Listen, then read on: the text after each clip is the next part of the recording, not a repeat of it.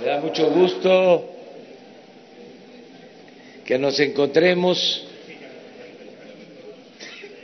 aquí en Pachuca como lo hemos venido haciendo y va a continuar este procedimiento.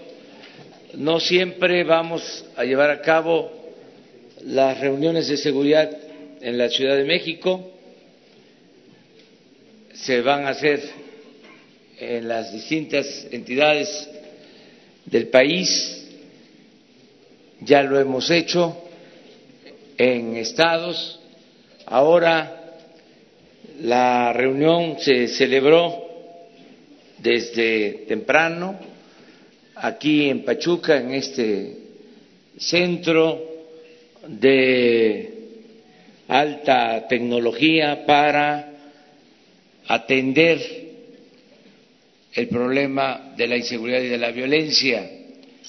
Este centro que es de los más avanzados en esta materia nos invitó el ciudadano gobernador Omar Fayad a la inauguración de este centro y se aprovechó para realizar la evaluación en materia de seguridad pública, lo que está sucediendo en Hidalgo en cuanto a incidencia delictiva. Vamos a dar a conocer cuáles son los resultados en Hidalgo, básicamente. Hicimos la revisión como se hace todos los días, de lo acontecido en lo nacional, pero queremos exponer la situación de Hidalgo. Cuando se termine el tema de seguridad en Hidalgo, si hay eh, preguntas que tengan que ver con lo nacional, abrimos la sesión de siempre de preguntas y respuestas. Y muchas gracias a los medios de información, a los medios convencionales, a los que hacen periodismo en redes sociales, en Hidalgo y en el país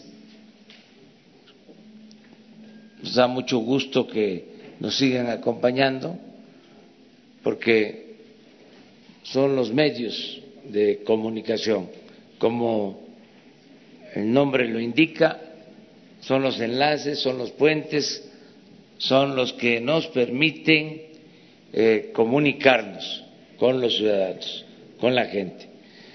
Si les parece, vamos a escuchar al gobernador Omar Fayad y luego al general Luis Crescencio Sandoval, secretario de la Defensa, para que informe eh, también sobre la seguridad en Hidalgo.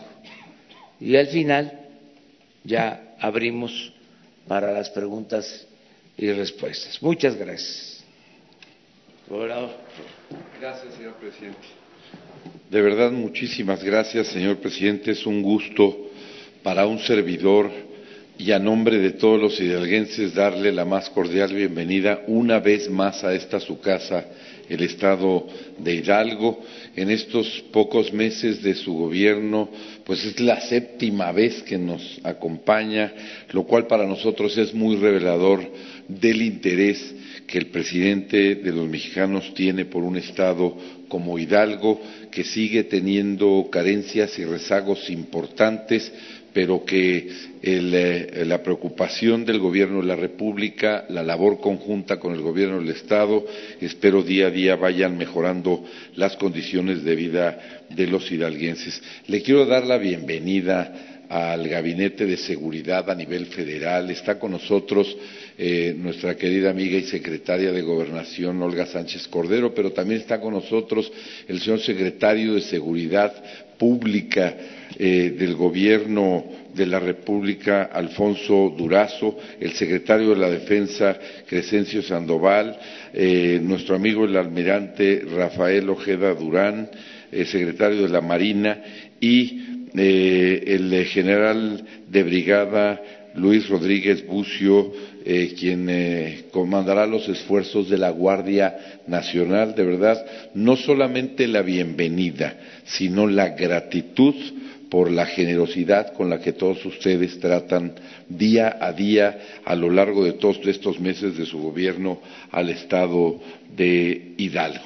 Y bueno, yo quisiera destacar primero que eh, eh, agradezco que la reunión del Gabinete de Seguridad a las seis de la mañana haya sido en este centro, que estamos por primera vez eh, teniendo una reunión de trabajo y qué honor que haya sido con el Gobierno de la República, con el señor presidente y con el Gobierno federal, porque estamos inaugurando lo que eh, se denomina C5I, es un centro de comando, control, cómputo, comunicaciones, coordinación e inteligencia, en donde se van a conjuntar eh, todas las tecnologías a nuestro alcance para ponerlos al servicio de la seguridad, porque Hidalgo ha decidido privilegiar, como muchos en Hidalgo ya lo saben, sobre todo la prensa hidalguense, un saludo a la prensa hidalguense y un saludo a toda la prensa nacional, este, saben que hemos privilegiado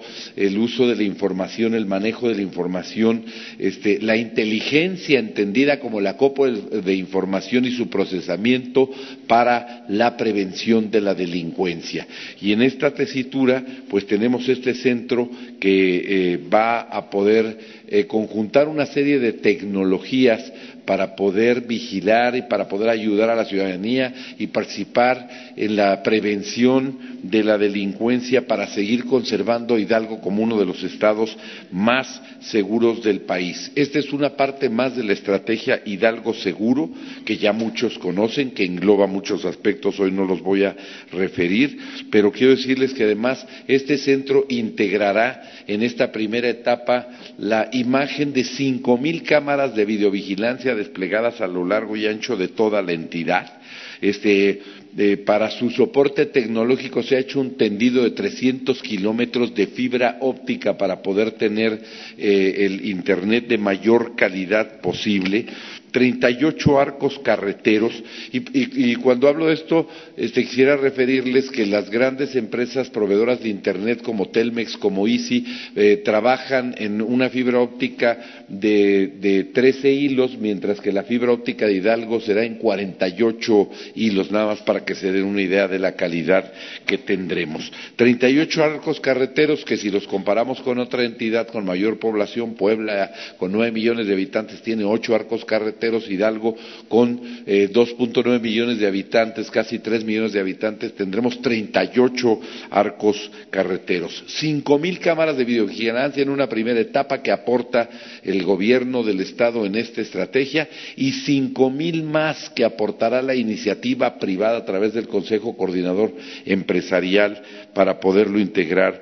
30.000 alarmas ciudadanas eh, eh, que serán entregadas en las comunidades, en las colonias, en donde encontremos mayor incidencia delictiva. Y pues para nosotros esto representa además sumar a la estrategia los 20 drones que seguramente muchos de ustedes ya conocen por las notas nacionales que han salido al respecto, el avión estratégico que tiene una cámara eh, de alta potencia e infrarroja que coadyuva con el gobierno de la República en la vigilancia de los ductos este, de Pemex y que se le ha denominado el sigiloso porque es un avión solar eh, que, además este, no se escucha porque planea, eh, se confunde en el cielo por sus características muy particulares y que nos está ayudando en la estrategia. Aquí en este centro van a encontrar un sistema de integración de información, de Big Data. este es el centro no solamente más sofisticado y moderno tecnológicamente, hablando de México, sino el centro más sofisticado de América Latina para este tipo de procesamiento de información, que en un sistema de Big Data este, eh, será el único Estado de la República por el momento, esperando que lo repliquemos en todo el país, en donde ya tenemos integradas todas las bases de datos de registros de placas, de registro público de la propiedad, de registro civil, de registro de órdenes de aprehensión, de centros de verificación, de registro de permisos de portación de arma, de datos de protección civil, de muchos otros datos que nos sirven precisamente para ponerlos al servicio de los cuerpos de seguridad. A partir de hoy está al servicio, está el centro del gobierno de la República, del presidente y de todo su equipo de trabajo. Hidalgo se quiere convertir en modelo de coordinación con el gobierno de la República para enfrentar los fenómenos que nos aquejan a todos los mexicanos. Y para ello se ha establecido también una red de microondas con 58 torres para el soporte del manejo de la información, porque aquí la fibra óptica pues resulta difícil llevarla a las regiones serranas y huastecas, sin embargo tenemos la alternativa de eh, eh, solución. Esto nos ha permitido pues colocarnos en eh, un nivel entre los cinco estados con mayor paz social en Hidalgo. Tenemos una disminución importante de, delitos que vale la pena este, referir al primer trimestre del 2018 con lo que respecta al primer trimestre del 2019. No hemos escatimado recursos ni esfuerzos para seguir este, haciendo lo que tenemos que hacer, mandando a los criminales a la cárcel. Y les hemos puesto en la pantalla una imagen que es muy reveladora de cómo se encuentra el estado de Hidalgo en este momento. Es, de las entidades con menor índice en los delitos de alto impacto. Ustedes van a ver en esta gráfica a las entidades del país con mayor índice de delitos de alto impacto eh, se encuentran ubicados en la zona centro del país y en una parte del sur sureste, este, destacando que también los extremos, tanto Baja California como Quintana Roo, están en esta categoría y la mancha verde que ven ahí en el centro entre los estados de, mayor violencia es el estado de Hidalgo. Este, estamos entre los estados con menor índice en la Comisión de Homicidios dolosos. Eh, este es un dato importante. En la siguiente gráfica, a ver si la pueden poner, van a poderlo ver también de manera muy esquemática. Homicidios dolosos eh, por cada cien mil habitantes, pues estamos ahí, lo, lo pueden ver ustedes. Ahí están los estados que más incidencia tienen y entre ellos nuevamente ese lunar verde que ven es del estado de Hidalgo. Eh, como refería, ya nos han catalogado entre los cinco estados con, eh, eh, mejor índice en materia de paz social y la tasa de incidencia delictiva del primer trimestre también me gustaría que la pudieran observar ustedes en la gráfica que van a tener a continuación, porque hemos tenido una disminución importante y nos encontramos por debajo de la media nacional por lo que respecta a homicidio, secuestro, extorsión, este narcomenudeo y robo a negocio, así como feminicidio. Y tenemos una gran tarea que hacer todavía en aquellos que no estamos por debajo de la media nacional, que ese es el compromiso a disminuir con esta solución tecnológica, con esta integración de este centro de control, comando, cómputo, comunicaciones y coordinación e inteligencia. En las últimas gráficas que quisiera presentarles, eh, están los resultados de los operativos en contra del robo de hidrocarburos. Y ustedes van a ver un avance muy importante durante esta administración, porque cuando en el año que yo recibo el gobierno de Hidalgo, los litros de combustible recuperados eran 331.735 y hoy con orgullo podemos decir que el año pasado, que es el año que podemos reportar completo, aunque tenemos las cifras hasta el día de hoy, este, eh, tenemos la recuperación de más de cuatro millones ciento setenta mil litros, lo cual refleja una buena parte del esfuerzo. Las intervenciones hechas por Hidalgo en el 16 eran 153, el año pasado fueron 2.333. Los probables responsables puestos a disposición en el 16 eran 32, hoy son 284, bueno, a la cifra que reportamos del 18.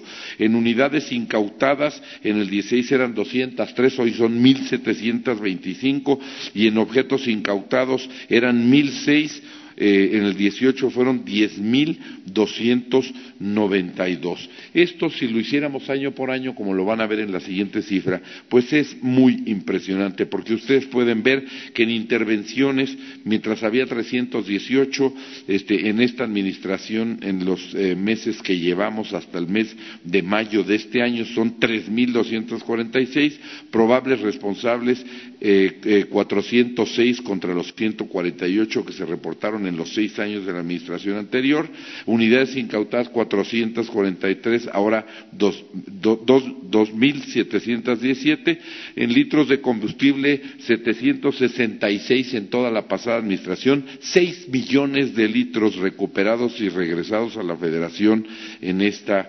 administración, lo que pues les puede demostrar que quizá Hidalgo es uno de los estados de la República que más ha hecho en coordinación con el gobierno de la República lo cual demuestra que cuando existe coordinación, cuando hay compromiso, cuando no se echan la bolita unos a otros, sino juntos se ponen a trabajar en lo que más importa, se logran los resultados que estamos logrando en Hidalgo. La disminución en materia de delitos de hidrocarburos, y ya lo referirá el general Sandoval en su intervención, es muy elevada. Y la verdad de cómo estábamos antes a cómo estamos ahora, pues hemos disminuido significativamente el delito de robo de hidrocarburo en el estado de Hidalgo gracias a la labor comprometida y coordinada del gobierno del presidente López Obrador con el gobierno de Hidalgo. Y señor presidente, si usted me lo permite, dejaría hasta aquí la información para darle paso al general Sandoval a fin de no abusar del tiempo. Ya en preguntas y respuestas, si hubiera alguna duda, nosotros la aclararíamos. Muchas gracias, presidente. Gracias a todas.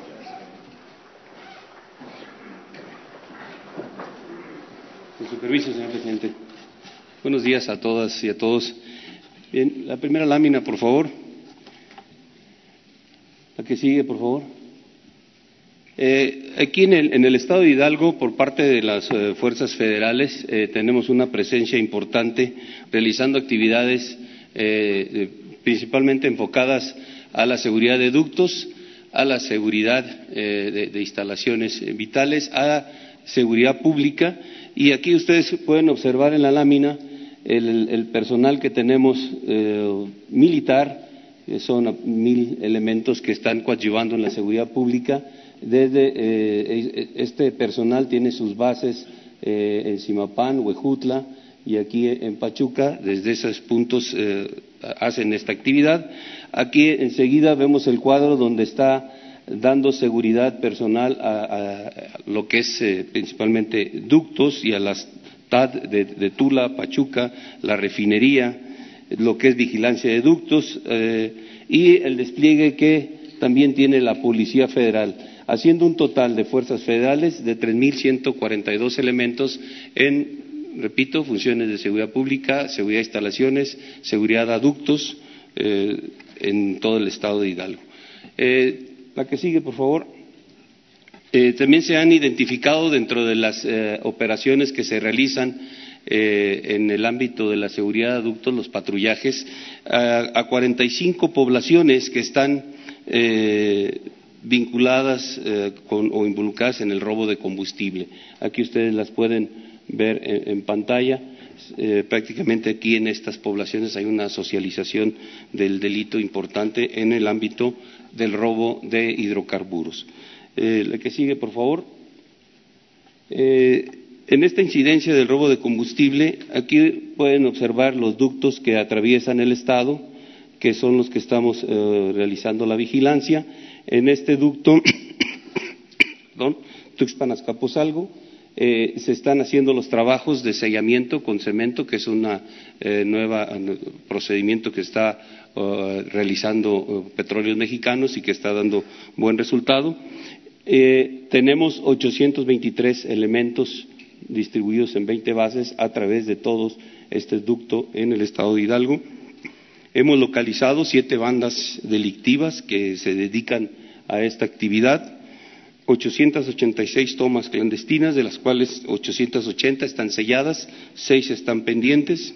Eh, también aquí ustedes pueden observar la reducción, perdón, la, cantidad de hidrocarburos que se han recuperado, un 217% más de lo que se hizo el año pasado y, como mencionaba el señor gobernador, una reducción importante en el robo de combustible, un 53% menos de lo que se estaba eh, robando de combustible en el Estado. La que sigue, por favor. La siguiente lámina. Estas son las coordinaciones regionales.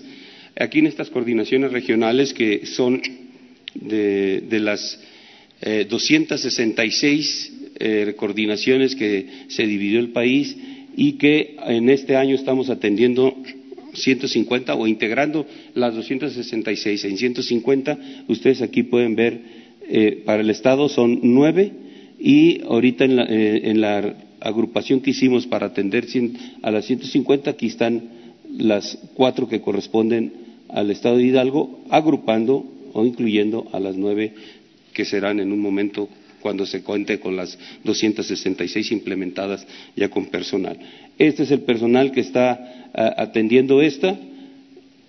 Adicional, como ya mencioné, está personal militar eh, haciendo o reforzando la parte de seguridad pública eh, y también eh, Policía Federal en otros ámbitos también que van involucrados a la, seguridad pública.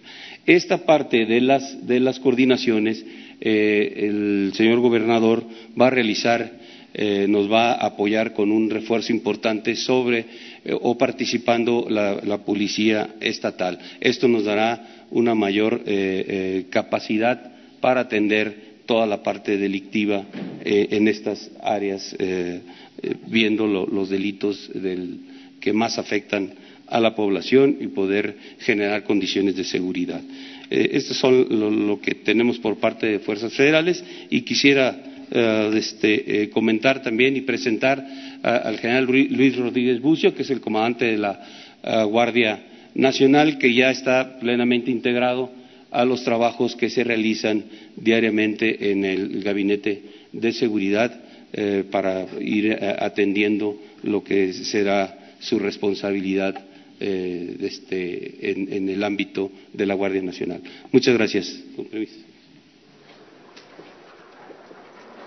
Pues muy bien, esta es la información, complemento que nos solicitó el gobernador de Hidalgo, Omar Fayad, que se atienda de manera especial Hidalgo o que se esté eh, reforzando lo que ya se inició para que eh, Hidalgo eh, no sea afectado cuando la Guardia Nacional empiece a operar en los estados vecinos, porque ellos han conservado em, baja incidencia delictiva. Y cuando se despliegue por completa la Guardia Nacional en los estados vecinos, pueden tener eh, problemas, se puede enrarecer la situación de inseguridad y de violencia. Eh, y ya llegamos al acuerdo de que en la segunda etapa de despliegue de la Guardia Nacional va a incluirse Hidalgo con ese propósito.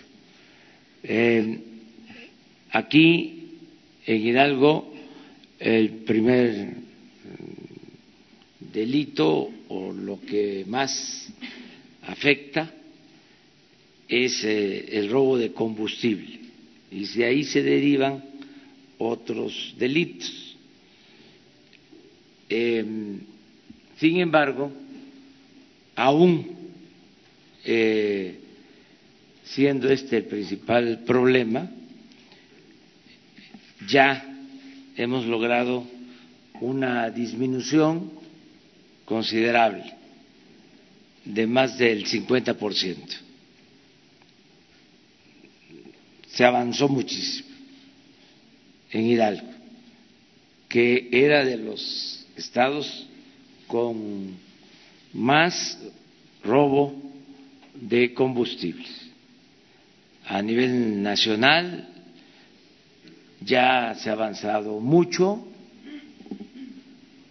les podremos mostrar la gráfica, me gustaría hacerlo, del día de hoy en robo de combustible.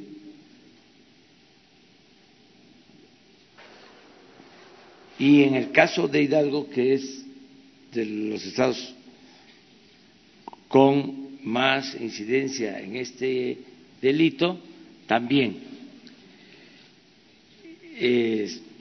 ha disminuido, repito, más de un 50%.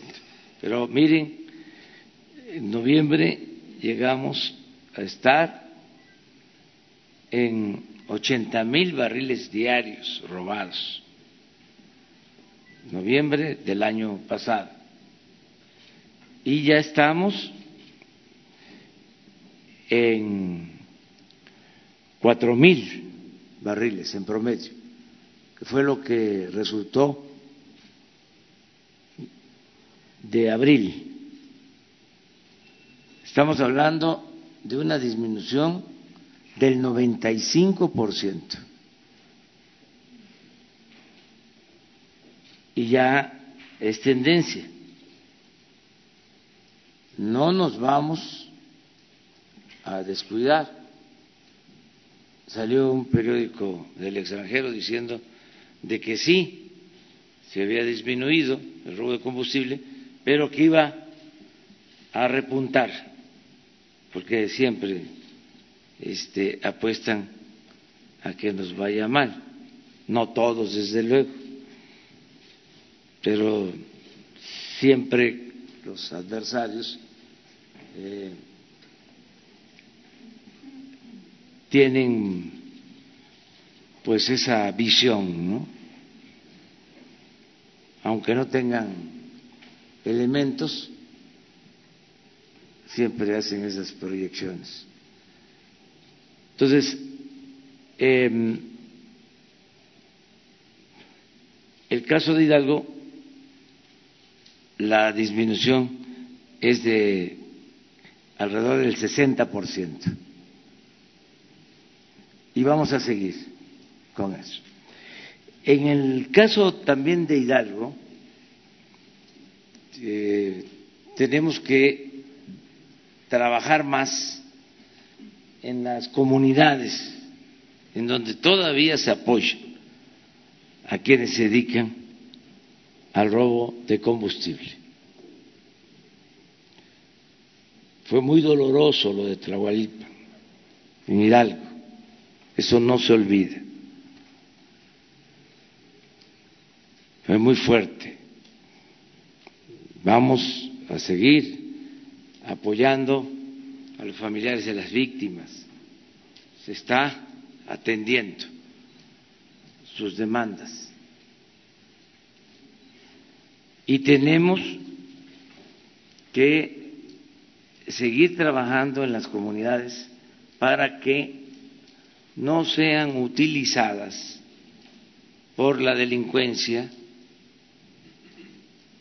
como eh, apoyo para cometer estos ilícitos. Y todavía hay localidades, y me dirijo a ellas, en donde se protege a bandas de delincuentes. Estamos haciendo una labor de desarrollo social, de bienestar en todas las comunidades, apoyos para adultos mayores, apoyos para personas con discapacidad, apoyos para jóvenes que trabajen como aprendices, eh, apoyos a campesinos, pero todavía hace falta trabajar más. Me gustaría que pusieran la lámina de las localidades donde vamos a concentrar más trabajo social, mucho más. Y la gente de Hidalgo, como de todo el país, es gente buena, es gente trabajadora, estoy seguro de que vamos a lograr este acuerdos de bienestar y paz en todas estas comunidades. Porque promovidos por los delincuentes, los ponen por delante, se agrede a policías, se agrede a militares. Y esto no debe de suceder.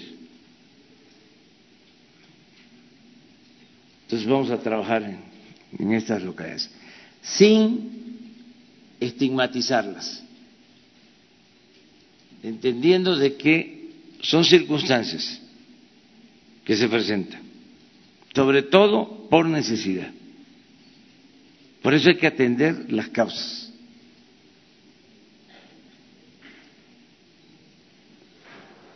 Había un municipio en Puebla, Palmar de Bravo, que se le había estigmatizado, porque se dedicaban algunos al robo de combustible. Ahí estamos trabajando, están cambiando las cosas, porque Palmar de Bravo siempre se distinguió y ahora eh, vuelve a lo mismo, se distinguió por ser gente, sus habitantes de trabajo, gente buena, y de repente guachicoleros. Entonces ya eh, eso lo hemos eh, ido quitando. Y lo vamos a quitar de todos los pueblos. Mm, no va a ser pues eh, un orgullo el robo, no va a ser orgullo la corrupción, va a dar pena la corrupción, la delincuencia. Ese es el propósito, que no este, se exalte los actos delictivos. Y eso lo podemos lograr en el país porque hay una gran reserva de valores culturales, morales, espirituales. Nuestro pueblo es bueno, es trabajador, es honesto. Entonces vamos a seguir avanzando en este sentido. Son de los comentarios que les podemos hacer. Y ahora sí.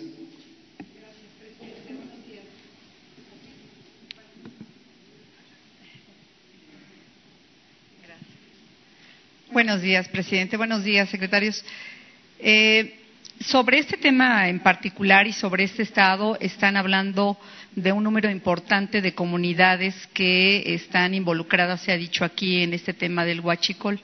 Y ahora que se han ya eh, pues cerrado o clausurado un buen número de tomas y que se están ejerciendo todas estas acciones, usted habla de que se tiene que trabajar justamente con estas comunidades para ver qué eh, alternativas se les dan. Ya habla de programas sociales diversos que se están desarrollando, pero eh, es experiencia común que las bandas, cuando se les cierran los caminos para cometer un tipo de delito, pues migran hacia otros y también las comunidades, pues no en automático, digamos, van a, a tener una opción de vida eh, para dejar una actividad así o dejar de proteger estas bandas. Me gustaría si el presidente y el, gobernador nos pudieran decir si no temen que se migre a, otro, a otros delitos o si no se está registrando esta migración, cómo lo van a prevenir eh, o qué, qué podrían estar vislumbrando y ¿Qué número de pobladores estarían involucrando? Porque 45 comunidades suena fuerte, pero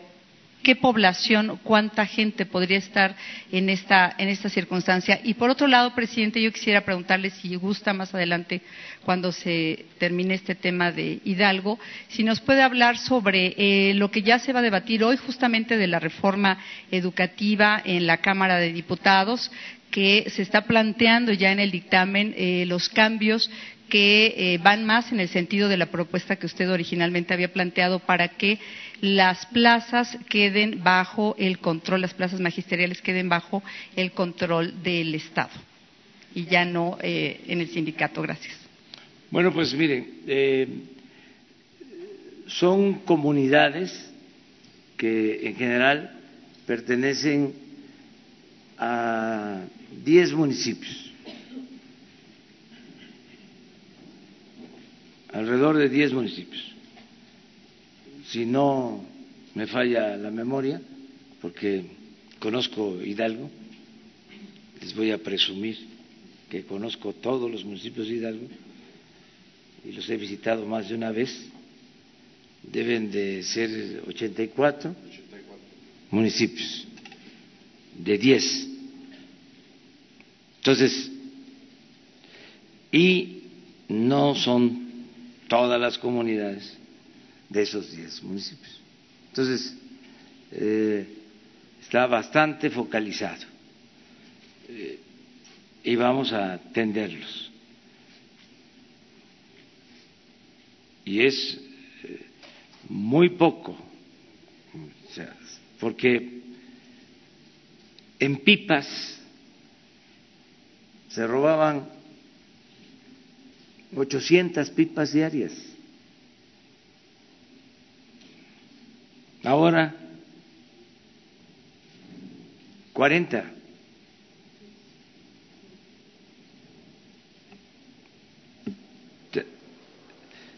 Entonces, ya, 40 en todo el país, aclaro.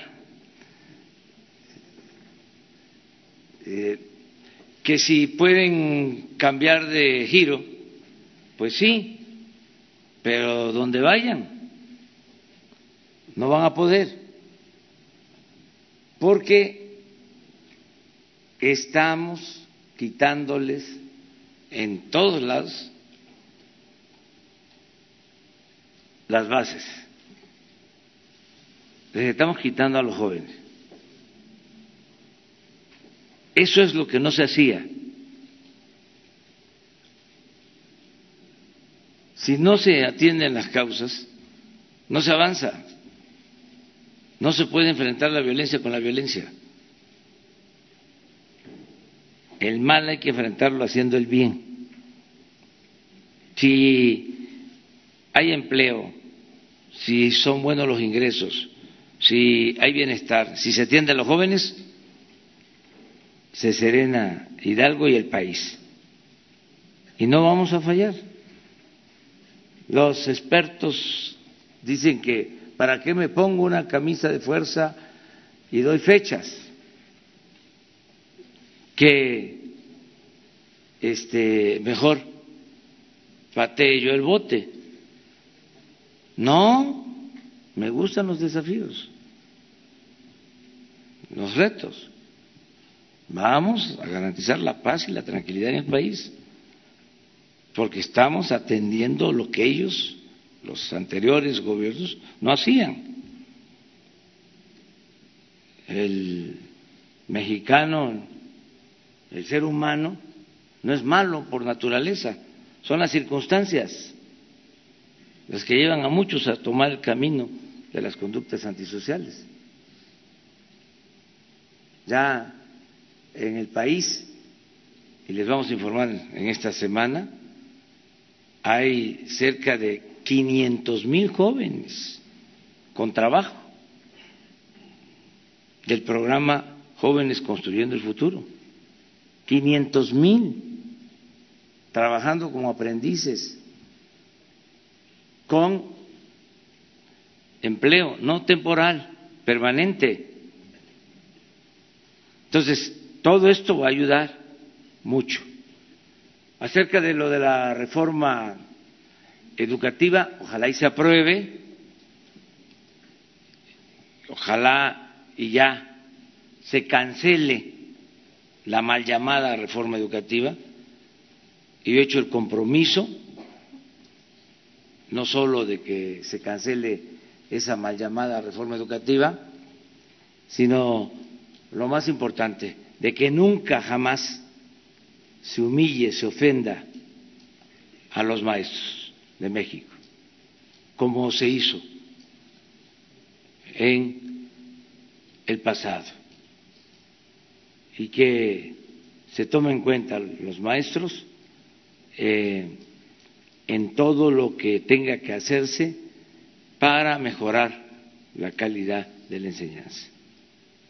Entonces, ojalá y se cancele la mal llamada reforma educativa. Acerca de las plazas, ya el gobierno federal maneja la nómina.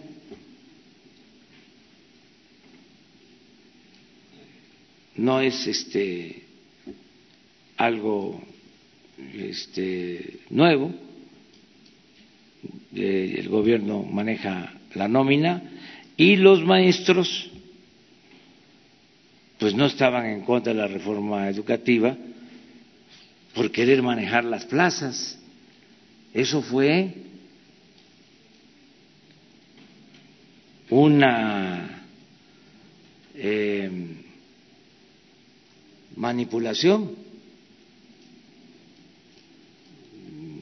como parte de la campaña en contra de los maestros, decir es que quieren seguir con el comercio, con la venta de las plazas,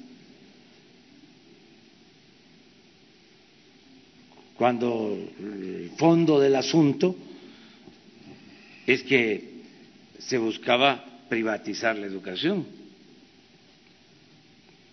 recibiendo órdenes desde el extranjero. A ver que me digan si es eh, cierto o no que la reforma educativa la recomendaron los organismos financieros internacionales. Que me digan si no surgió del extranjero. A ver, los analistas, los estudiosos, que me digan si no estaban, eh, eh, no estaba contemplado esto en las llamadas reformas estructurales que nos impusieron desde el extranjero. A ver, sería bueno, o sea, a ver, debatir. Surgió esa propuesta de México. Ya no hablemos que si se consultó a los maestros o a los padres de familia en México. Sí se diseñó en México fue impuesta por el extranjero. Entonces, qué bien eso se termine.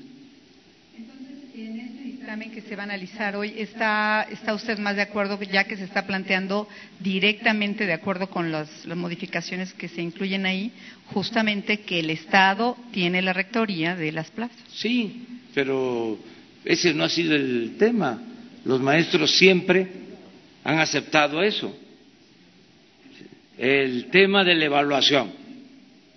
Por ejemplo, ya no hay evaluación. Va a desaparecer el instituto de la evaluación, porque esa fue una imposición, repito, dictada desde el extranjero, aceptada dócilmente por los gobiernos de México, afanosos, afanositos, eh, aceptaron eh, evaluación a los maestros, si se tratara de evaluar, pues se hubiese evaluado a los diputados, a los senadores, al presidente, a los gobernadores, a todos, ¿por qué nada más a los maestros? Eso impuesto Es una vergüenza que eso pasara, ojalá y se quite. Ese es el tema.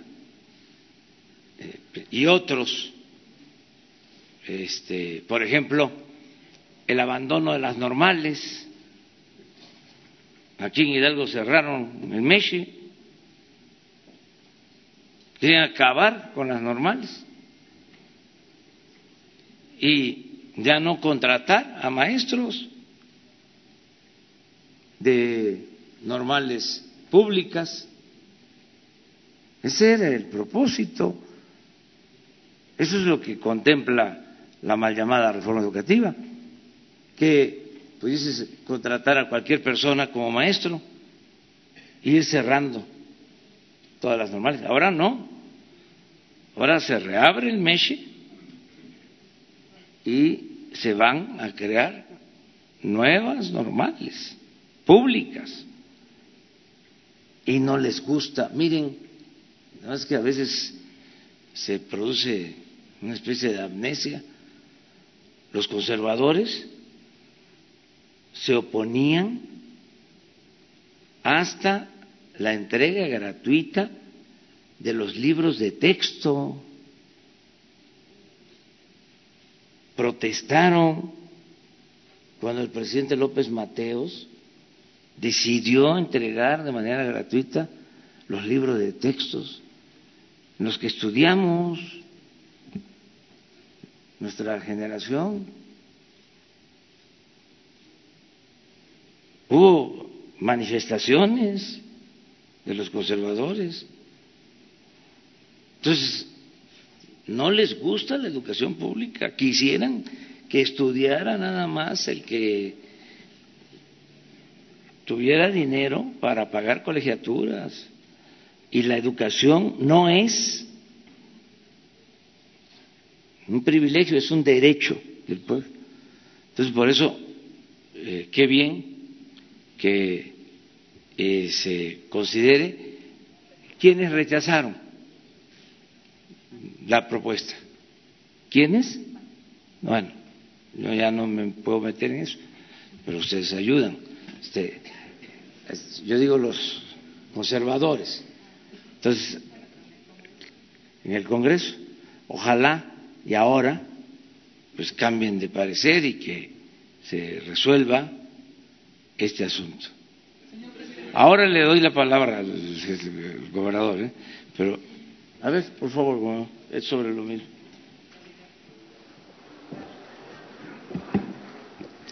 ¿Sobre qué era tu...?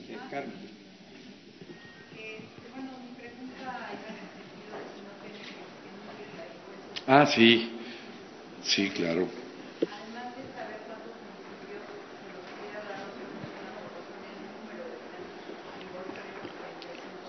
Mira, el número de municipios está muy claramente determinado, son 10 municipios. El número de comunidades son 53 comunidades. El número de habitantes que pueden representar base social a este fenómeno delictivo es muy difícil saber. Es una cifra oscura porque no podríamos tener la certeza de qué miembro de cada familia, en qué colonia está apoyando al huachicol, porque eso significaría que tuviéramos el dato preciso de todos los delincuentes que están apoyando al huachicol. Eso, eso resulta muy complicado. Sin embargo, yo creo que la estrategia es la correcta es atender el problema de raíz, atender el problema de empleo, atender el problema de los discapacitados, atender el problema de los adultos mayores, atender las necesidades de la sociedad en esas comunidades, resolver el problema de educación, resolver el problema de esparcimiento, atender las necesidades en materia de cultura, en fin, creo que es multifactorial el asunto, sería muy difícil decir exactamente de cada una de estas 53 comunidades el número de población que está relacionada con el huachicol. La idea es que juntos, coordinadamente, el Gobierno de la República, el Gobierno de Hidalgo y los gobiernos municipales le entremos a esas 53 comunidades para poder atender las demandas sociales. A ver, alguien, de Hidalgo. De Hidalgo. De Hidalgo, de Hidalgo. Vamos, vamos a, este, equilibrar. Gracias, presidente. Muy buenos días. Bienvenido al Estado de Hidalgo. Rodolfo Ortiz, de Grupo 7 Comunicación. Yo tengo tres preguntas. La primera, en el año 2014, algo que usted criticó muchísimo del gobierno de Enrique Peña Nieto fue el caso de los 43 normalistas de Ayotzinapa. Y fue algo muy movido, algo muy sonado en ese momento. Eh, Murillo Karam, como secretario de Gobernación. Mi primera pregunta es, ¿usted ya habló, ya tuvo contacto con los padres de familia de los normalistas? Respecto al momento en el que se le perdona el juicio político a Murillo Caram, ¿qué es lo que piensan? ¿Qué es lo que opinan? Cuando pues una de las promesas de campaña fue se va a hacer justicia, se va a esclarecer los hechos. La segunda, el día de hoy la Universidad Autónoma del Estado de Hidalgo ha iniciado una manifestación, una marcha, tenían pensado llegar hasta este C5 y eran más de 20 kilómetros y por cuestiones de seguridad lo movieron hacia la Plaza Juárez, la plaza principal. Eh, el rector Adolfo Pontigo Loyola le hizo llegar una carta hace dos semanas.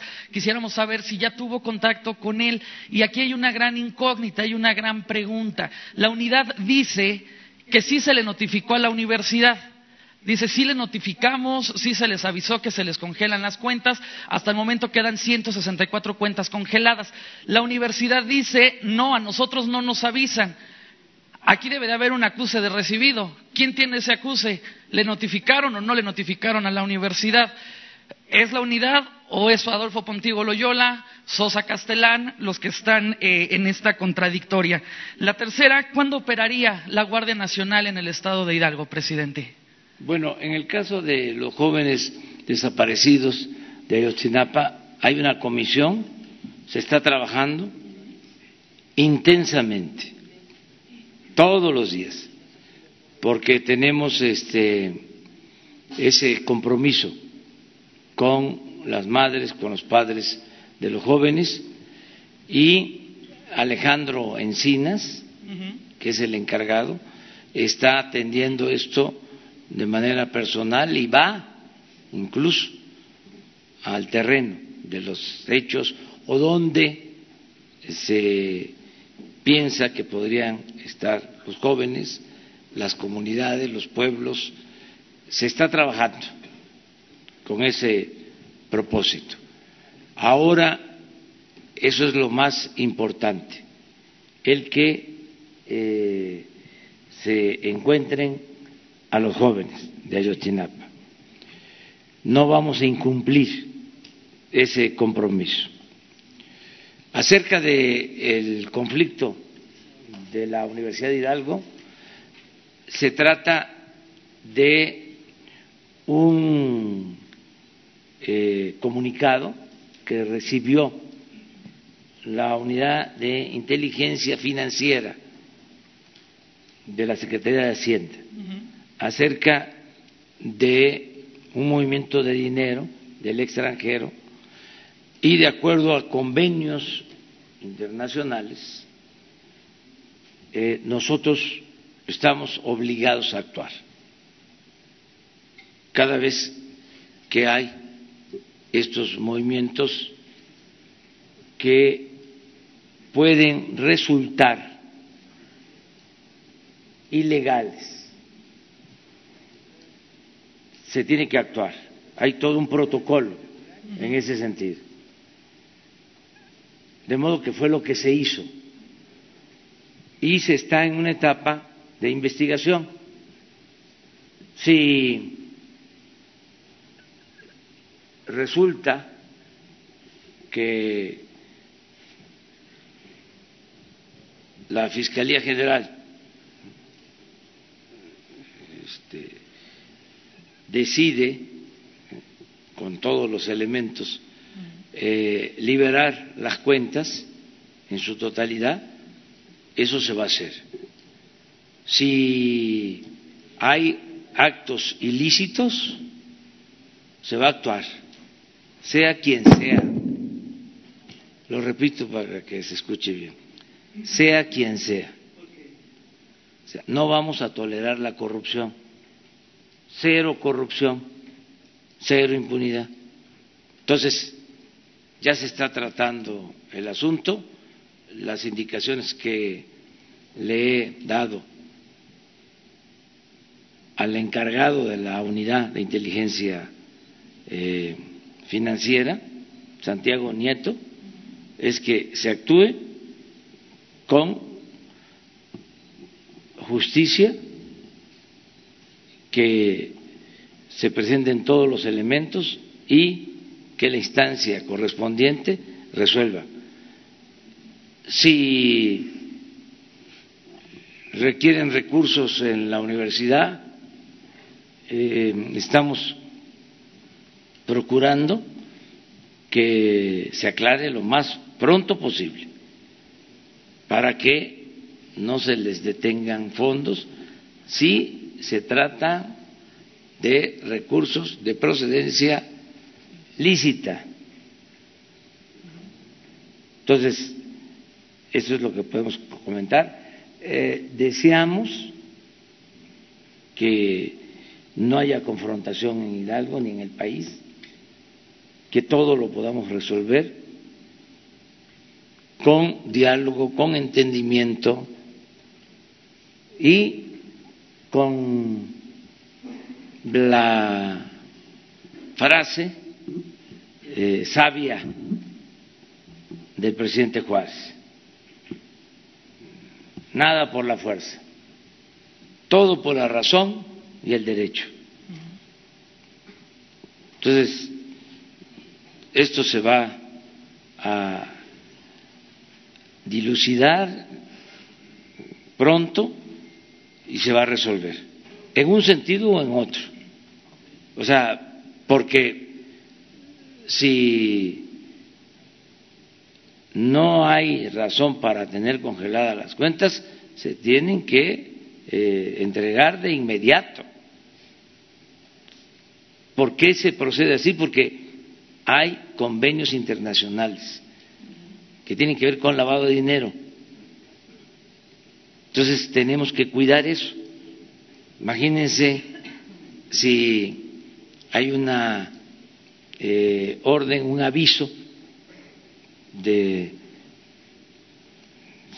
circulante de dinero eh, este, y no hacemos nada, pues cualquier gobierno extranjero nos señalarían de que estamos encubriendo y eso no, nunca vamos nosotros a este, exponer la investidura presidencial para que un gobierno extranjero nos ningunee. No, de ninguna manera. Entonces, que se entiendan todas estas cosas y estamos actuando eh, para que se resuelva el problema. Lo otro que planteaste es... La Guardia Nacional, ¿cuándo entraría Hidalgo? Y, perdón, ah, y ahorita retomo otra, otra cosa, pero adelante, adelante, señor presidente retomando, bueno, perdón, nada más del primero del caso de los normalistas. ¿Usted ya tuvo contacto con los padres de familia después de que, pues bueno, Murillo Caram era como que la figura de el malo de la historia? Le dan, le perdonan este juicio político y pues no creo que les haga muy feliz a los padres de los normalistas. Yo nada más quisiera saber si usted ya tuvo un contacto con ellos y de la universidad. A mí algo que me cabe de extraño es que el rector Pontigo Loyola actúa con asombro. Pontigo Loyola dice, yo me entero por un tuit no me entero por una vía legal, no me entero por una vía formal. Lo que la unidad del día de ayer decía es, sí se le notificó a la universidad, sí se hizo todo pues en, regla y en forma. Entonces aquí es, o Pontigo Loyola está ocultando información, está ocultando el que sí fue notificado, el que sí le fue avisado, o es la unidad la que nos está diciendo, pues sí lo dijimos y no lo hicieron. Sí, es que eh, habría que ver esto con Santiago para este, ver si no tiene él este, eh, una limitante en cuanto a avisar. O este eh,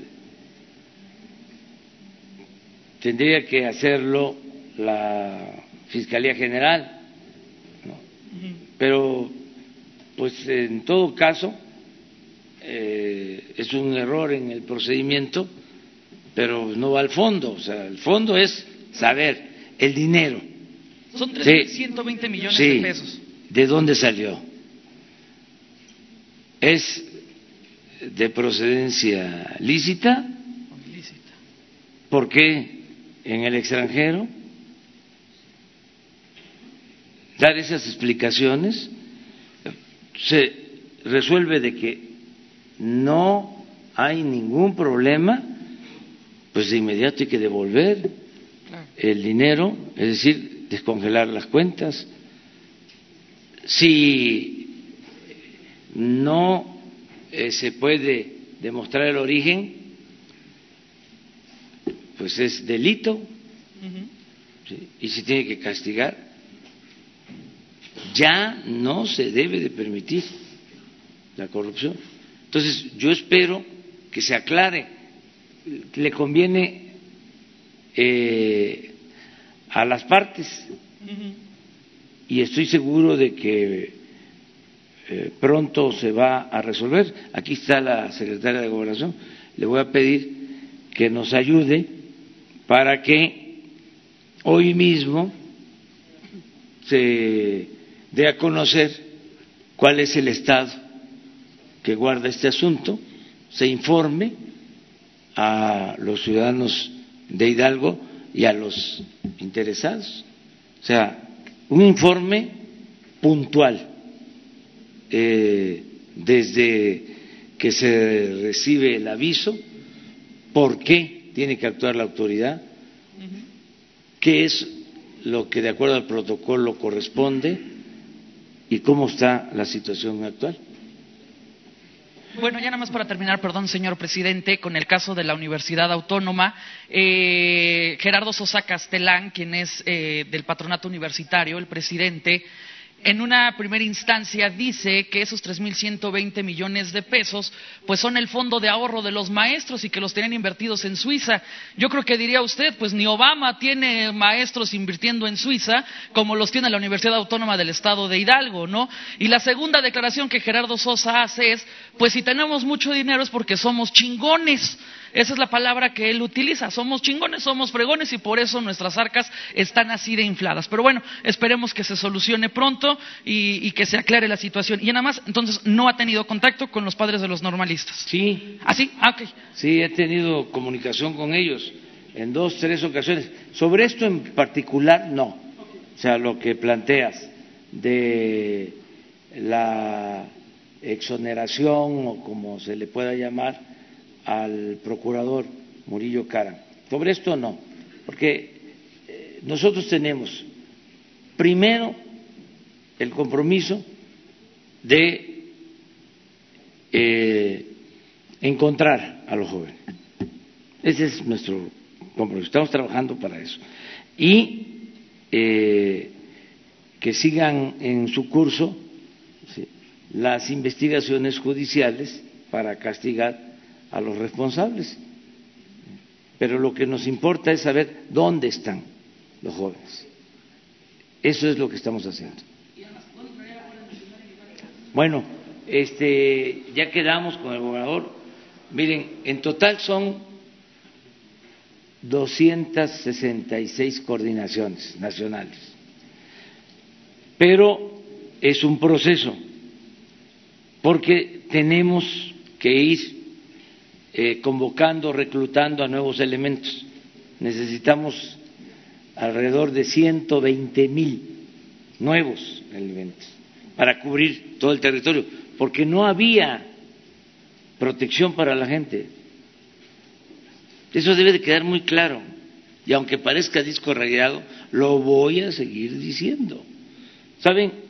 Se disponía de diez mil elementos de la Policía Federal para atender la seguridad pública en todo el país. Siempre comparo de que el gobierno federal contrataba para cuidar sus instalaciones cincuenta mil policías privados y para cuidar a la gente se contaba con diez mil, porque el ejército y la marina no podían hacer labores de seguridad, se los impedía la constitución. Entonces, por eso fue importante la reforma constitucional para que ahora nos ayuden, como lo están haciendo, las Fuerzas Armadas en la creación de la Guardia Nacional. Entonces, de diez mil vamos a ciento veinte mil.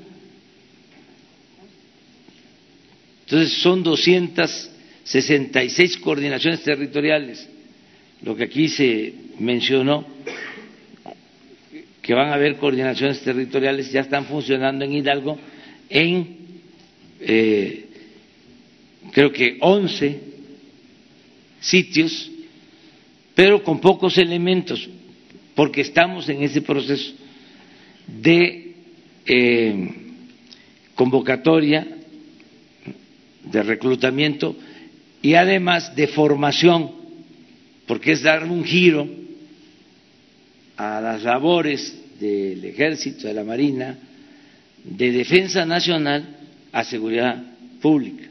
Y esto implica una preparación para que se respeten los derechos humanos. Ya se daba esta eh, eh, cátedra, esta materia, tanto en el ejército como en la marina, pero ahora con más énfasis para quienes van a trabajar en la Guardia Nacional. Y lo mismo en el uso de la fuerza. Entonces, es todo un proceso. Hemos logrado iniciar con 50 de las 266. Se tienen proyectadas 150 que ya están, este, vamos a ir operando, pero sin tener a todos los elementos. Quedamos que eh, la segunda etapa, hablé de que son 50, la segunda etapa ya incluye Hidalgo, reforzar completamente Hidalgo. ¿Para cuándo? Pues yo espero que en unos tres meses, cuando mucho, ya tengamos este protegido Hidalgo. Vamos a lo nacional. Bueno, sigues tú.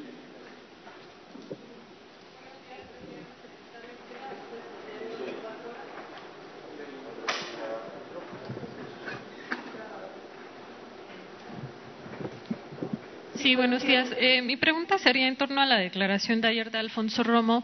Él hablaba de que en el primer trimestre la economía de México solo sufrió una cachetadita. Sin embargo, estas eh, perspectivas a la baja del crecimiento económico ya redujeron a México ocho escalas en la inversión extranjera. Mi pregunta sería, ¿qué va a hacer su gobierno para volver a traer esta inversión extranjera? Y si me permite, después le hago una pregunta más. Eh, nuestros adversarios quieren que nos vaya mal, no, no este, no voy a dejar de mencionarlo porque los conozco. Te conozco, bacalao, aunque vengas disfrazado ya sé que traen esa estrategia, esa cantaleta, que no obedece a la realidad. Eh, va muy bien la economía de México, vamos bien, eh, el peso está muy bien, no se ha depreciado nuestra moneda en el tiempo que llevamos. A pesar de las diferencias entre Estados Unidos y China por cuestiones comerciales que sí influyen en todo el mundo, este, la bolsa se ha mantenido. Sí, ayer, porque existe este problema mundial y aquí se destacó nada más la caída de la bolsa en México y no lo que sucedió en las otras bolsas del mundo.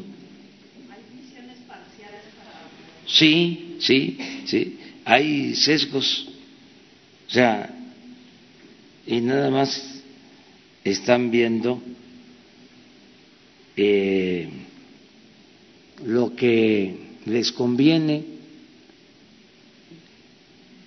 y es natural, hay un cambio de régimen y ya se acabó la política neoliberal, queda abolida en México la política neoliberal o neoporfirista, y eso no les gusta, además no lo asimilan, les cuesta trabajo. Fueron 36 años, siempre lo he dicho. Porfiriato fueron 34. El periodo neoliberal 36. Nosotros vamos muy bien, eh, no hay problemas mayores. Les pagaban a los columnistas, los que ahora están dale y dale y dale y dale con este asunto, y que incluso inventan cosas como lo de la renuncia de Romo, cobraban por sus servicios en el gobierno y no doy a conocer los datos porque no lo considero sano, pero sabemos por qué esa actitud. Tenemos toda la información. Se gastaba muchísimo dinero en el maiceo, en el chayote. Entonces se terminó eso. Entonces están molestos y ahora tienen financiamiento pues, de otras partes y tienen seguramente la consigna de estar en contra nuestra. No, eh, ese es un invento. La economía está muy bien. No tenemos problema de inflación, se están creando empleos. Imagínense cuánto habían hecho los gobiernos anteriores, cuándo habían llevado a la práctica un programa que en cinco meses le diera empleo a 500 mil jóvenes. ¿Cuándo? A razón de 100 mil jóvenes por mes. ¿Cuándo un gobierno había iniciado un programa para dar 400 mil empleos a campesinos para que siembren árboles frutales o maderables.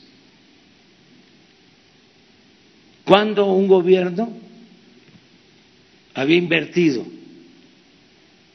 110 mil millones de pesos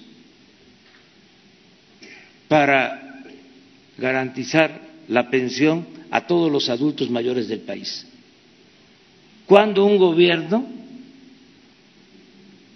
había decidido entregar 10 millones de becas a estudiantes.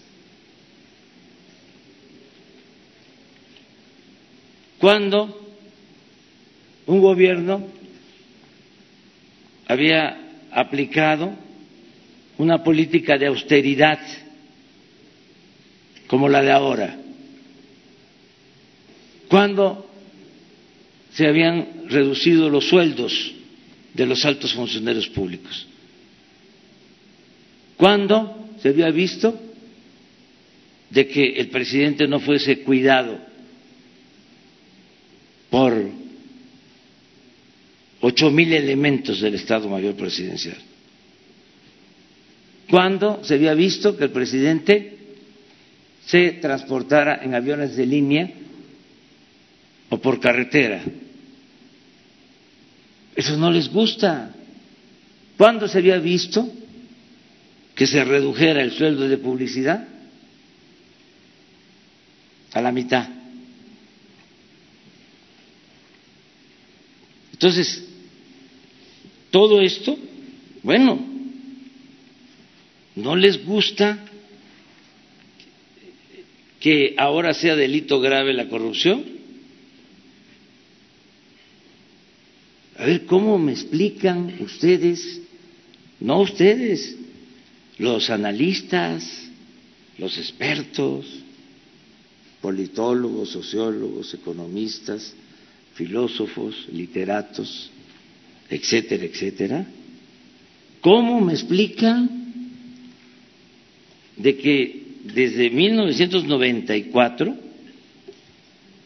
hasta la fecha no se consideraba delito grave la corrupción? ¿Por qué quitaron del Código Penal de que era delito grave la corrupción? ¿Fue por casualidad? Ajustaron el marco legal para saquear, para robar. Entonces, ahora, pues se lanzan haciendo cuestionamientos, van a tener toda la libertad de manifestación.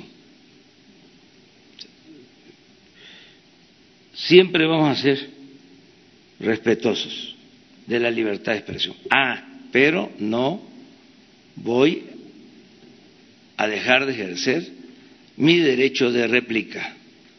Presidente, pero entonces no se está perdiendo la inversión extranjera. No, al contrario. Miren,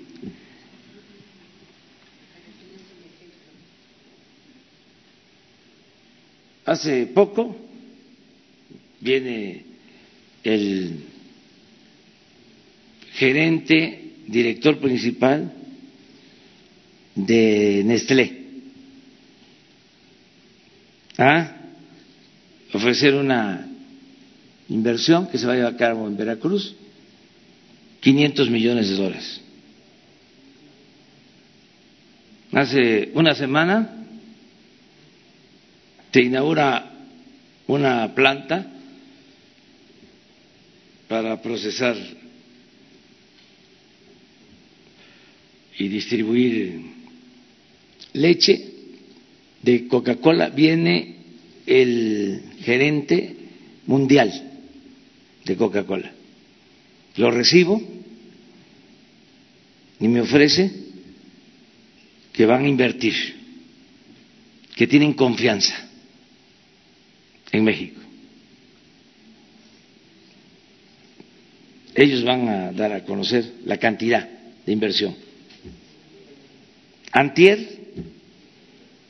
el gerente mundial de Pepsi, ellos sí dieron a conocer, cuatro mil millones de dólares de inversión. Me manda una carta el coordinador del fondo de inversiones más grande del mundo. Manejan siete mil trillones de dólares. Para decirme que quieren invertir en México y que quieren hacer un congreso en México en este año. Se refiero al fondo BlackRock. Lo vi hace un mes platicamos en Mérida. Entonces, ¿de dónde sale que se cae la inversión extranjera? Pero además es de sentido común. ¿Cómo es que en cinco meses se cayó de cuánto a ocho lugares? En cinco meses. Se hubo fuga de capital. Ah.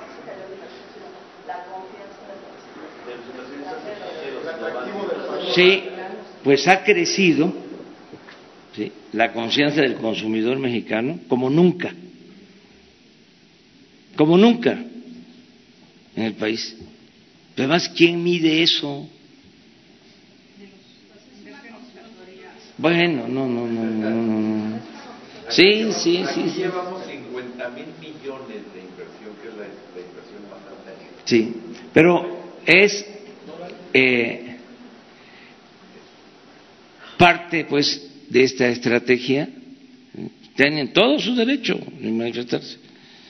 Y este, de, pero, pues no, no tienen razón. No, no, no, no, no, no. No, es que eso este, tuvo que ver con una columna mentirosa. Esa es su manera de su manera de contestar. Pues ya ven que cada quien tiene su manera de expresar. Vamos a Hidalgo. Presidente.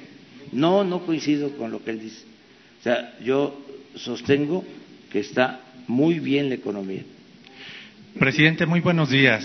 O sea que le hemos dado, pero una cachetada a los corruptos, eso sí, pero con guante blanco. Presidente, muy buenos días. Edmundo Pineda, de Noticias Radiofónicos, en portada y réplica aquí en Hidalgo. Eh, preguntarle dos cosas. Eh, veía la gráfica hace unos momentos en materia de incidencia eh, de la inseguridad. Hidalgo está rodeado del Estado de México, de la Ciudad de México, de eh, Michoacán, entidades que presentan altos índices y que en el pasado, eh, pues cuando se desarrollaban operativos contra la inseguridad, bueno, pues resultaba que de Michoacán terminaban en Tula de Allende o en Tepeji del Río, que la región de Tizayuca se convertía incluso en eh, tiradero, lamentablemente, de, cadáveres producto de la delincuencia organizada, que del lado norte del estado de Hidalgo, colindante con Tamaulipas, pues eh, también el efecto denominado cucaracha. La pregunta es si eh, hay eco de los gobernadores de estas entidades por avanzar en, materia de seguridad para precisamente pues blindar las fronteras de Hidalgo por un lado y por el otro en diciembre que eh, usted estuvo por primera vez en Hidalgo ya como presidente constitucional en la reapertura de la Escuela Normal Rural Luis Villarreal El Meche, eh, se refirió a la aspiración en la reforma educativa de llevar la gratuidad incluso al nivel de educación medio superior y superior. Sin embargo, algunas instituciones superiores han sido utilizadas como botín político y económico para negocios. Volvemos al tema de la Universidad de Hidalgo. Aquí les cobran a los aspirantes por el curso si pretenden ingresar. Les cobran por el transporte, les cobran por el examen médico a quienes pretenden ser universitarios, les cobran por eh, la colegiatura, en fin, hay una serie de conceptos que van contra esa aspiración de la gratuidad. Eh, ¿Siente usted que a pesar de, estos botines escudados en la autonomía, eh, es posible llegar a arribar a ese escenario con la reforma educativa que usted planteó precisamente en Tepatepec, aquí en el Meche, presidente? Gracias. Bueno, sí, este, acerca de lo, de lo primero, eh, fue un planteamiento que nos hizo el gobernador en la reunión y eh, ya se dio respuesta, porque debe decirse, así como persiste, no igual como estaba el problema del robo de combustible en Hidalgo, eh, este Estado tiene bajas eh, tasas, baja incidencia delictiva en comparación con los estados cercanos. No este, eh, mentimos en eso, conocemos bien lo que pasa alrededor.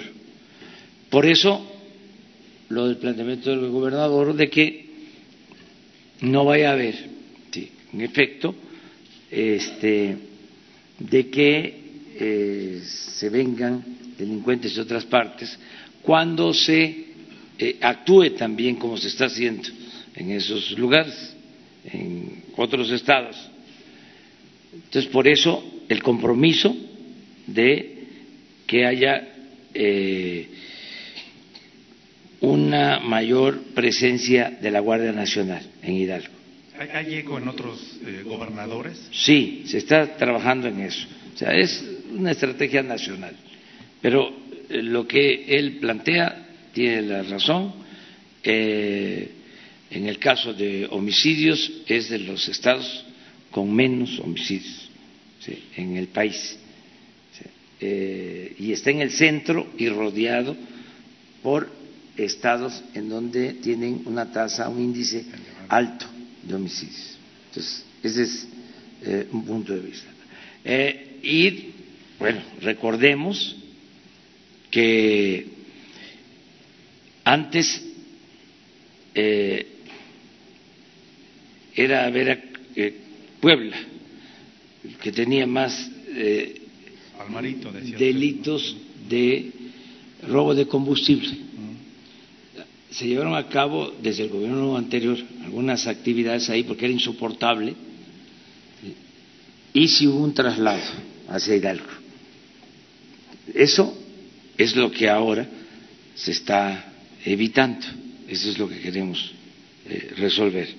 No sé si contesté tu pregunta. Sí, claro. Y respecto a los casicazgos, botines políticos de las universidades. Eh, para, para entender el problema bien, o sea, primero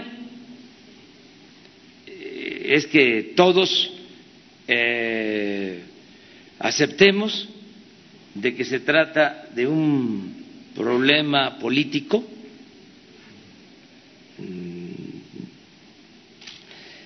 de tiempo atrás. No es un asunto nuevo. Ya lleva tu tiempo. Ya llovió. Lo segundo es que en materia educativa la tendencia era a la privatización y comenzó esto desde Salinas, siendo secretario de Educación Cedillo. Modificaron el artículo tercero de la Constitución y acotaron que el Estado iba a garantizar la educación gratuita, obligatoria, solo en el nivel básico. No estaba así. Se establecía de que la educación era gratuita, obligatoria, en general, y se acotó y se puso al mercado la educación media superior y la educación superior. Ese es el antecedente, la historia. Y se continuó con esa política. Entonces, ahora, una de las cosas importantes de esta reforma nueva, que ojalá y se apruebe, es de que se establece en el artículo tercero que la educación tiene que ser gratuita, obligatoria, hasta el nivel superior. Esto nunca se había este, eh, escrito de esta manera, clara. Entonces, el Estado tiene la responsabilidad de garantizar la educación pública gratuita, de calidad, en todos los niveles escolares, de acuerdo a esa reforma al aprobarse. Eso va a llevar a que se haga un esfuerzo para que se suspendan las cuotas en las universidades públicas. Porque, en efecto, en la mayoría de las universidades públicas se cobran cuotas. E incluso en el nivel medio superior. Entonces se argumenta de que no es suficiente el presupuesto, pero no se está garantizando que la educación sea gratuita. Entonces, ahora tenemos que trabajar en ese sentido y respetando la autonomía de las universidades, tienen que hacerse un mejor manejo de los presupuestos. Eh, terminar con gastos superfluos y destinar más a eh, lo sustantivo. Hay diferencias en lo que se le paga a un maestro de tiempo completo, que tampoco es mucho, si se compara con lo que recibe un maestro de asignatura por hora. Pagan muy pocos y no dejan de haber lujos en los directivos y corrupción, porque lo de la estafa maestra, pues este no sucedió en otra parte, no fue en Marte o en Venus, fue aquí, hace poco. Entonces, todo eso se tiene que resolver, no permitir la corrupción y actuar con austeridad y nosotros apoyar eh, a las universidades públicas y crear nuevas universidades públicas, lo estamos, lo estamos haciendo, 100 se van a, abrir este año, 100 nuevas universidades, entre ellas eh, normales. Pero de todas maneras tenemos que eh, ir hacia el objetivo de que la educación sea gratuita, que no sea un privilegio.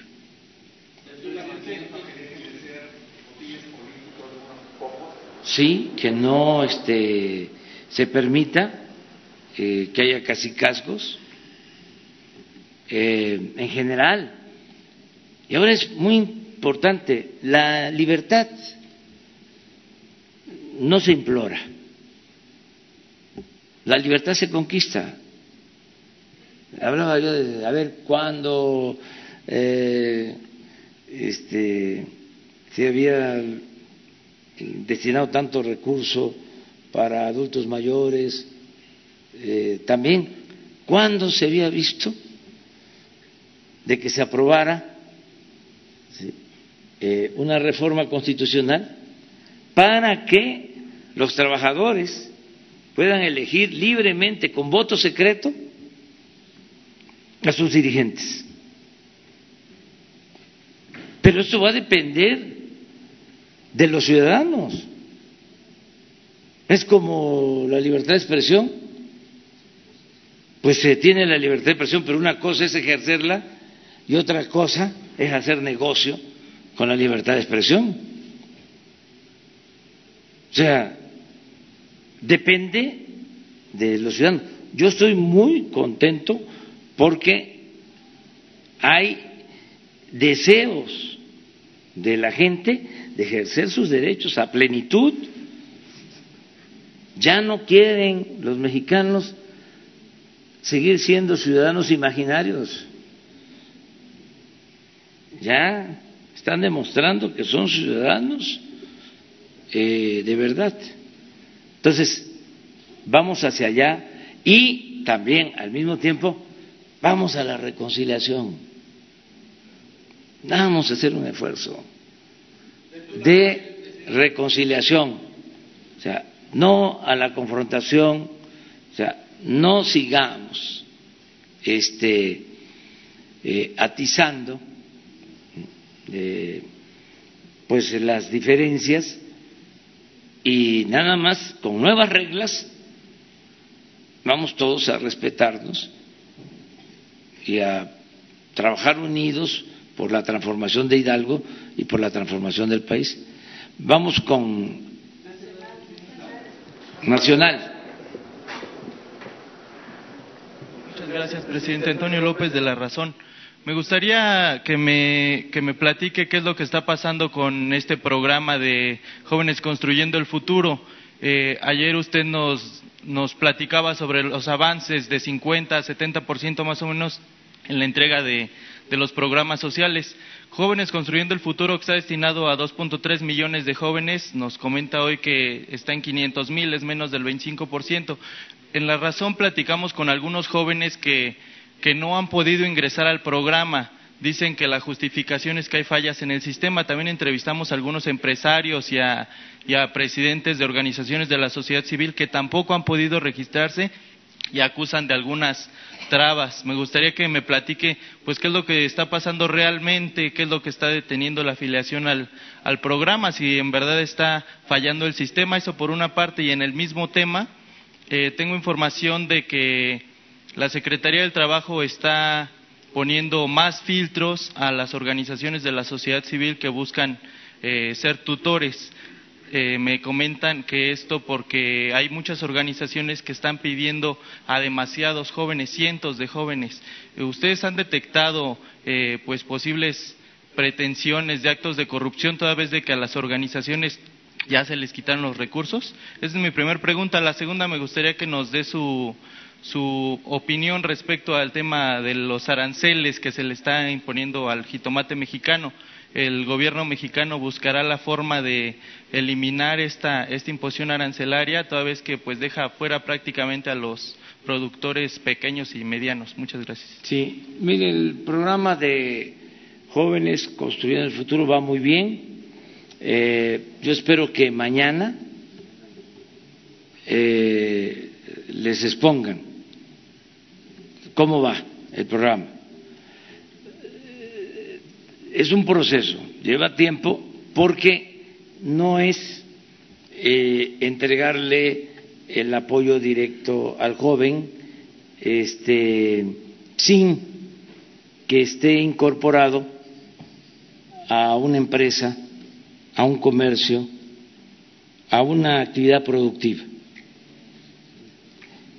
Nosotros llamamos tutores a los encargados de tener a los jóvenes, de enseñarles a los jóvenes no solo el oficio, la profesión y orientarlos por el buen camino.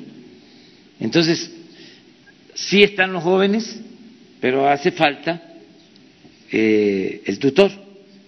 Entonces se van eh, poniendo de acuerdo. Ya cuando se tienen los tutores, entonces se dispersan los fondos. No, no, no, no, sí es que eso no es un asunto de, de sistema, es un asunto de trabajo de campo, de que eh, se va a las comunidades, se va a los pueblos, a las colonias, están los jóvenes y hay que ver qué maestro mecánico, qué maestro electricista, qué comerciante, qué empresa, ¿Qué despacho de contadores, de abogados quieren este, tutelarlos para que el joven vaya y se forme y se capacite en ese centro de trabajo? Entonces, lleva su tiempo. Si se tratara de dispersar los recursos, este, no habría tanto problema porque ya tenemos los censos de los jóvenes, pero sí tienen que irse este, uniendo con los tutores. Acerca del avance, nosotros tenemos, en efecto, un programa para dos millones seiscientos mil jóvenes, pero este año van a ser un millón y ya llevamos cerca de quinientos mil. Entonces, tienes razón de que dices es el 25% con relación a la meta de los dos millones trescientos mil para ser exactos. Entonces, este año son 44 mil millones de pesos de 108 en total. que también, porque hay un porcentaje para sector privado, un, un porcentaje para organizaciones sociales y un porcentaje para el sector público. Pero la mayor parte es sector privado. O sea, es eh, la estrategia y yo creo que mañana eh, o pasado eh, les van a informar de cómo va realmente el programa. Pero yo lo veo muy bien, me reúno con empresarios y casi todos están participando y están este, convocando a los jóvenes. No, no, porque además no se permite. Es que esto, miren, ¿por qué hay corrupción? ¿Por qué hay impunidad? Porque la autoridad lo permite. Si la autoridad no lo permite, no hay corrupción. Si la autoridad eh, tolera la corrupción, pues entonces se hacen de la vista gorda entonces se puede este, llevar a cabo cualquier eh, tipo de irregularidad. Pero si no es así, puede ser que eh, alguien abuse,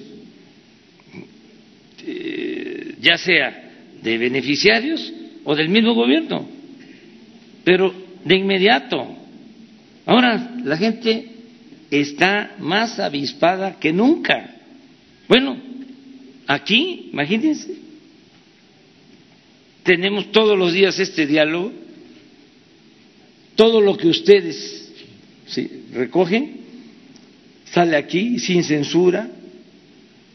No nada más me limito, porque pues siempre eh, tiene que eh, haber una frontera, autolimitarse pero lo que les digo aquí, de que habían columnistas que cobraban por sus servicios en el gobierno,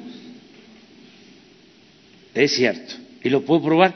No puedo darlo a conocer, ya no me corresponde. Sí, tengo los papeles. No puedo, solamente que una autoridad competente, o sea, si un ciudadano solicita, ¿cómo se llama este organismo? Transparencia, que yo entregue toda esa información, la entrego, es la ley.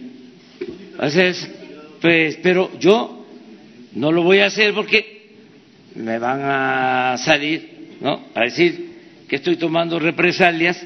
Además, es de mal gusto. Pero cuando digo de que cobraban es porque tengo las pruebas. O sea, si no, ¿cómo? Sí. No, eso, este, no me quieran sopear ustedes. Este, eso es un asunto. A ver, ah, lo del tomate se está viendo. Eh, es una situación que tiene que ver también para ubicarnos, porque todo está vinculado a la política. Eh, hay elecciones en Estados Unidos, ¿sí? hay productores de tomate en una parte, en una región de Estados Unidos, ahí se los dejo de tarea porque no me quiero meter en esos asuntos. Eh, hay legisladores de Estados Unidos, de esas regiones, que tienen este, sus eh, intereses, entonces presionan, se toman estas medidas de tipo político electoral por las circunstancias, son totalmente injustas y estamos nosotros defendiendo a los productores, eh, convenciendo de que debemos de llevar una muy buena relación entre los dos países y que si preocupa realmente el fenómeno migratorio, pues esas medidas van en contra de salidas para atemperar el fenómeno migratorio. Eso es alentar, eso es lo opuesto a una política eh, inteligente para atemperar el fenómeno migratorio. O sea, cerrar fronteras para los productores, pues es eh, una contradicción. Sí se está buscando resolver el fenómeno migratorio, pero hasta ahí la dejo. Pero ya estamos buscando. Bueno, ahora sí, Hidalgo. Énfasis. Pues regresando un poco con el tema de los programas de bienestar. Eh, eh, los adultos mayores están batallando mucho por el tema de los censos y sobre todo porque se están retrasando las entregas de los recursos y en algunos casos están fallando las tarjetas. Quisiera preguntarle en qué momento del año, cuándo prevén que todo esté fluyendo ya eh, como debe de ser y las familias que serán beneficiadas por lo menos este, este, en esta primera etapa ya tengan sus recursos en tiempo y forma. Pues eh, este programa va muy bien. Eh, yo ayer les dije que llevábamos un avance del 80%.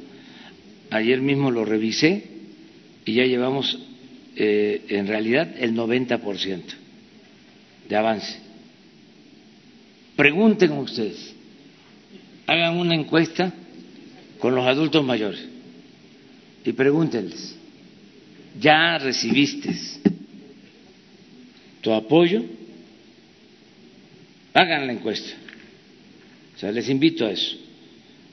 Y eh, nos falta como el 10%. Y ya estamos trabajando, porque eh, es eh, un sistema de dispersión de recursos. Por ejemplo, no se les daba a los que tenían pensión del ISTE y del seguro o pensión en el ejército o en la marina o en la Comisión Federal de Electricidad o en Pemex. Entonces ahora es universal. Entonces estamos con los censos que ellos tienen, estas instituciones, estamos y con la misma forma de pago se les está anexando ahí los 2.550 pesos. Pero hasta esos padrones se cotejan con los censos que hemos hecho casa por casa para que no haya duplicidad. Y hay veces, en efecto, que no se puede identificar a la persona porque faltan datos. Entonces, eh, nos va a llevar algún tiempo más, pero lo vamos a resolver. ¿Cuándo? Yo pienso que se va a tener ya prácticamente resuelto en unos tres meses. Ya vamos a estar muy cerca del, del, del 100% para los adultos mayores. Pero hagan este, el ejercicio aquí en Hidalgo. Todos nos están escuchando. Y hagan el ejercicio nacional. Porque yo cada vez que voy a un acto y veo adultos mayores les pregunto, ¿ya te llegó el apoyo? Y la mayoría me está contestando que sí. Pero que todos ayudemos a empujar al elefante que tiene reuma, dicen en algún lugar, y este no quiere caminar, entonces hay que estarlo empujando entre todos para que avancemos.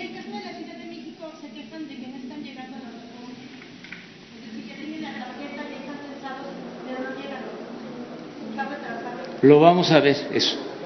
Lo vamos a ver. Este, vamos a revisar. Bueno, uno nacional y terminamos. A ver.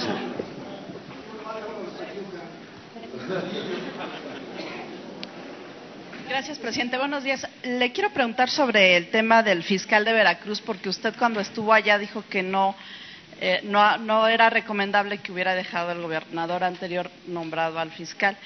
Y ahora hay una denuncia de la Secretaría de Seguridad Pública de Veracruz en contra del fiscal. Eh, porque lo acusan de omisión, de no, de no soltar las órdenes de aprehensión. ¿Qué opina de esto? ¿Cómo se puede resolver en medio de este clima de violencia que hay en la entidad? Y si me permite después otra pregunta. Pues este que la Fiscalía General resuelva quien corresponda y que este, se investigue y que no haya impunidad. Eso es lo que yo propongo, que se resuelva el problema. Es que ya el presidente no es el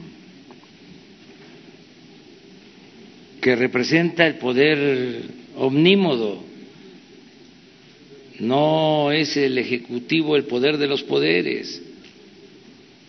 Ya eh, tenemos que tomar en consideración que existe eh, una fiscalía que es autónoma.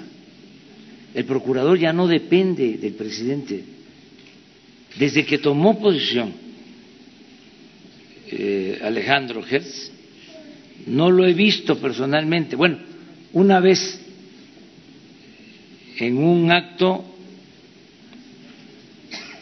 hace como 20 días en un acto formal, ahí lo saludé, ah, en el aeropuerto de Santa Lucía, que lo invitaron.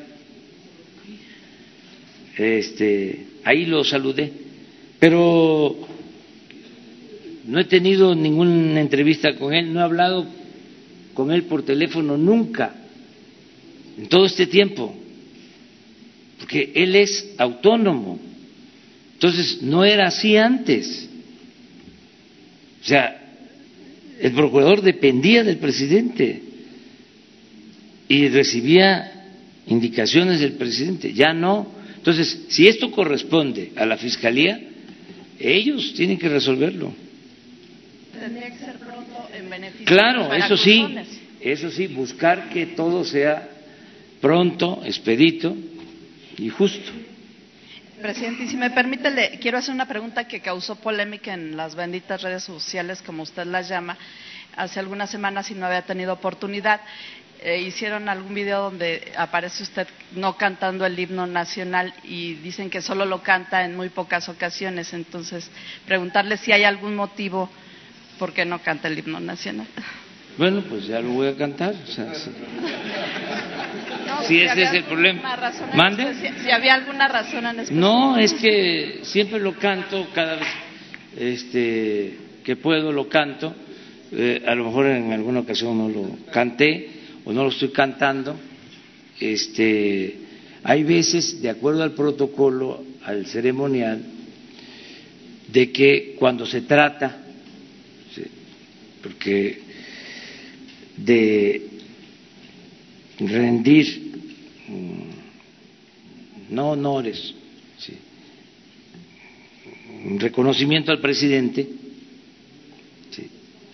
Entonces, el presidente pues, está ahí para eso, sí, porque eh, es una institución, es, tiene la representación, ¿no? De ser el jefe del Estado. Entonces, en otros casos, este, a lo mejor sí se eh, debe de cantar el himno, lo canto, yo soy muy respetuoso de la bandera, del himno, eh, les puedo hasta contar la historia del himno, que este, es nuestro himno, eh, a pesar que surge en la época de Antonio López de Santana, pero es nuestro himno y se respeta. Entonces, y respeto a las instituciones y respeto a la bandera. Eh, y conozco la historia. Entonces, si sale esa polémica en la red, pues ya ahora a cantar el himno, todos. Y yo más, yo más, ¿sí? Y ahí terminamos. Local. Muchísimas gracias, señor presidente, y bienvenido al Estado de Hidalgo. Gustavo León, de Ultranoticias Hidalgo. Eh, bueno, mencionarle que el Estado de Hidalgo no está contemplado en una primera etapa para el arranque de la Guardia Nacional, ya que pues nuestra región, que se cataloga como la de mayor incidencia delictiva, eh, que es Tula, no figura entre las primeras, se encuentra en el lugar 145, tengo entendido. En días anteriores, eh, Ricardo Baptista aseguró que se solicitará pues la inclusión del Estado, ya que es muy diferente las estadísticas a lo que señala eh, pues los diferentes alcaldes de los municipios. Casos muy concretos, Tula y también Cuautepec, donde se ha visto no solamente el robo de hidrocarburos, sino otros delitos, pues, que se derivan de lo mismo. El Observatorio Nacional Ciudadano, eh, como lo mencionaba igual el gobernador Omar Fayad, pues coloca al estado de Hidalgo en el lugar número 24, esto en homicidios dolosos, esto bueno, no entramos ni siquiera en, los primeros 10 lugares. Pero en cuanto a secuestro, eh, estamos en el lugar número 8, violación estamos en el número 5 y robo con violencia en el lugar eh, pues noveno. Mi pregunta, eh, señor presidente, tiene que ver con si su postura es absoluta en base a que el Estado de Hidalgo no entraría en una primera etapa de la Guardia Nacional. entra de inmediato. Ya quedamos este, con el gobernador, fue su solicitud y va a ser atendido. Lo que pasa que este, tenemos que actuar con mucha responsabilidad. Eh, ya está cubierto todo el Estado con eh, la simiente de las coordinaciones de la Guardia Nacional. Han venido trabajando muy bien desde hace tiempo, pero no hay los elementos suficientes, porque estamos en un proceso de reclutamiento y de formación de elementos. Entonces, ¿el Estado de Hidalgo entraría en prioridad para la primera etapa de la Guardia Nacional? Sí, es mi compromiso, es nuestro compromiso. Y mucho. Sí, es que estamos hablando de 50 que ya están. Sí, por ejemplo, eh, Minatitlán, ya se estableció. Eh, en el caso de Oaxaca, Tuxtepec, ya estamos eh, ahí trabajando con todos los elementos. Entonces tenemos 50 así, pero les decía son 266. Entonces, iniciando la segunda etapa, ya les dije, más tardar tres meses, ya se tiene este Hidalgo completo. Entonces, eh, Hidalgo entraría en la segunda etapa. Sí. En la primera no entraría. Pero ya, es que ya los de la primera ya están operando. Ya son los nuevos, pues. Ya Hidalgo entra en las nuevas coordinaciones. Okay, es, Muchas gracias.